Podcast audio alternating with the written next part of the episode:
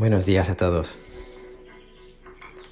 Es muy temprano y aún el sol, puff, ni se le espera.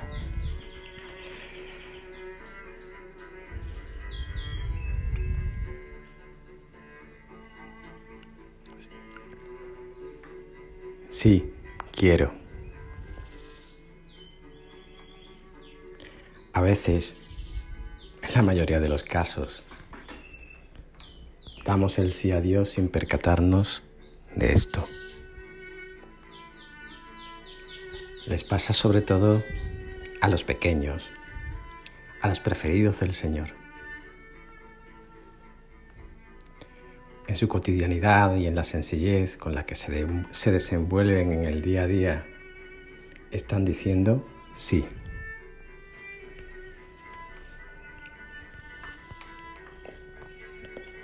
Mi madre es muy bajita. Bueno, es bajita. Por si algún día escucha esto. Siempre usó tacones altísimos, de aguja. De joven ha estado acostumbrada a una muy buena vida. Pero le dijo sí a un pobre salesiano que montaba en bicicleta para ir de un colegio a otro. Y ahí empezó su gran aventura con Dios. Quizás ella ni lo sabía.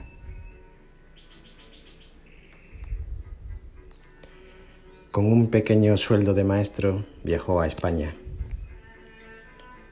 a un pueblo muy pequeñito, anclado en el pasado, con una base militar y que en nada se parecía a la ciudad y a la cultura en la que ella había crecido. Mi madre siempre decía que,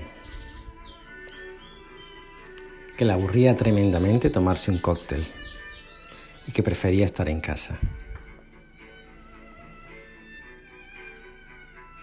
Una forma muy elegante de expresar un sacrificio. Estar en casa cuidando de una familia numerosa, atendiendo a todos nosotros. Fue para ella un cambio muy fuerte y radical. Y hubo como, como en todas las madres, pues muchas lágrimas contenidas y algunas que salieron a flote. Hace unos años ya os lo conté y no me quiero repetir. Se me antojó acompañarla todos los días hasta la puerta de la iglesia, aquí cerca, y esperarla a que saliera. Y mi único propósito era que no fuera sola, no me gustaba verla sola y salir sola. A la parroquia iban los matrimonios, las familias, a misa diaria. Así que decidí acompañarla, pero la esperaba fuera.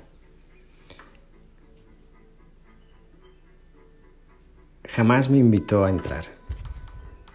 Simplemente sonreía muchísimo al salir y a veces pues me escondía entre los coches para que pensara que que yo no había llegado, pero empezaba a buscarme. Y nos reíamos. Pero jamás me dijo entra. Eso fue otro sí. Otro sí a Dios que tenía otros planes. Un día entré. ¿Quién me iba a decir que yo iba a estar sentado media hora delante de una persona sin moverme, sin hacer un movimiento obsceno, sin bailar en una barra, sin tomar una copa o sin guiñarle un ojo. Pues nada, ahí estuve yo sentado media horita en misa.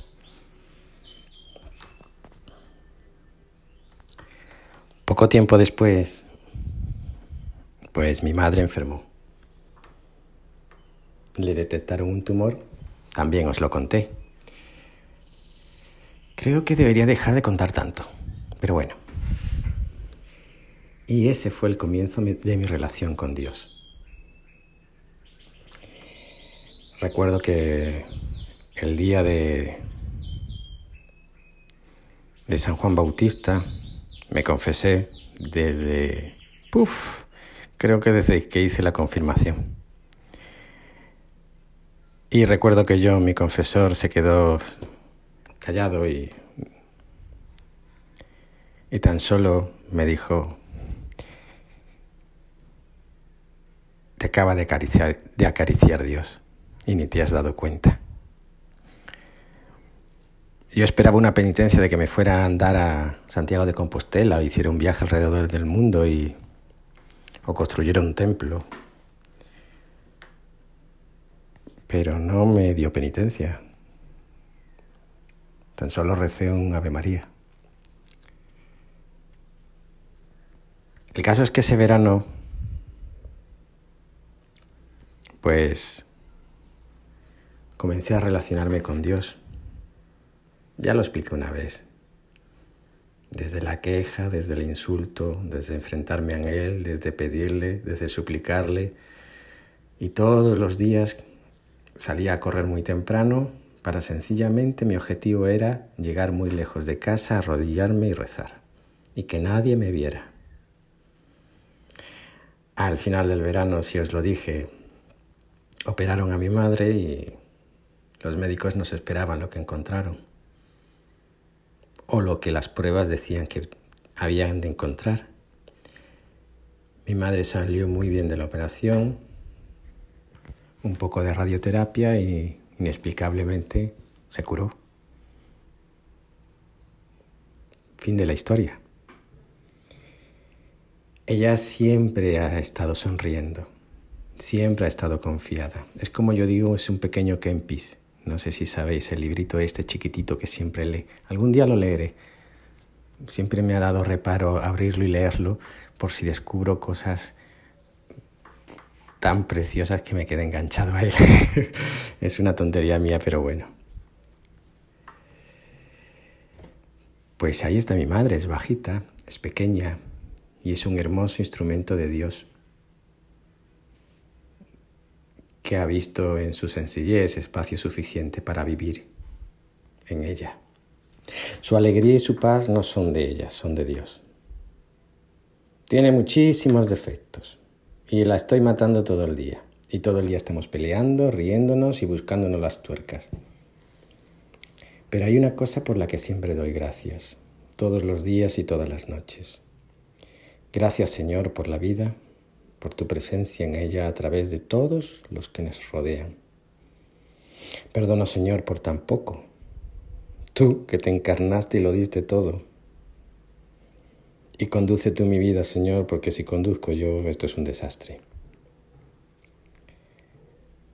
Te malquiero, Señor, pero sé que eres bueno y obviarás el mal y te quedarás solo con el te quiero.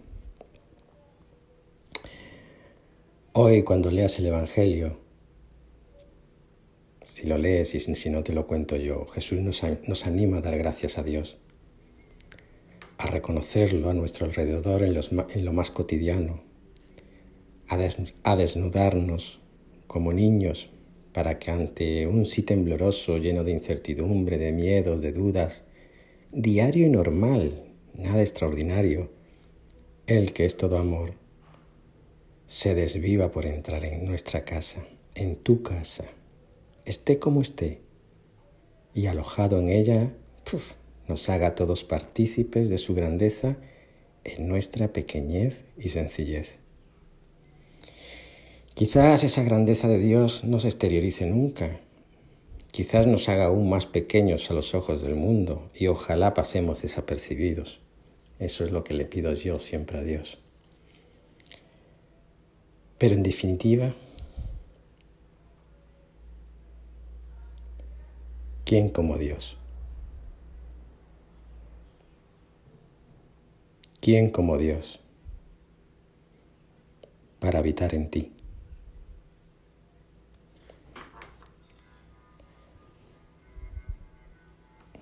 Hoy mi oración, como siempre, es para todos vosotros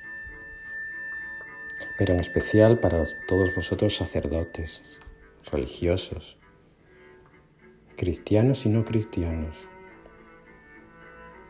que os movéis en tormentas y desiertos que no habéis pedido, que no habéis deseado y que de forma normal y humana intentáis evitar, pero estáis ahí. Y no sois Santa Teresa No sois esos grandes santos de la historia. Sois pequeños hombres y mujeres con muchas limitaciones, historias sobre la espalda y algún que otro demonio. Pero da igual. Ante vosotros, hoy Jesús se inclina de forma amorosa y firme, con el único propósito de acariciaros, sonreír y entrar en casa.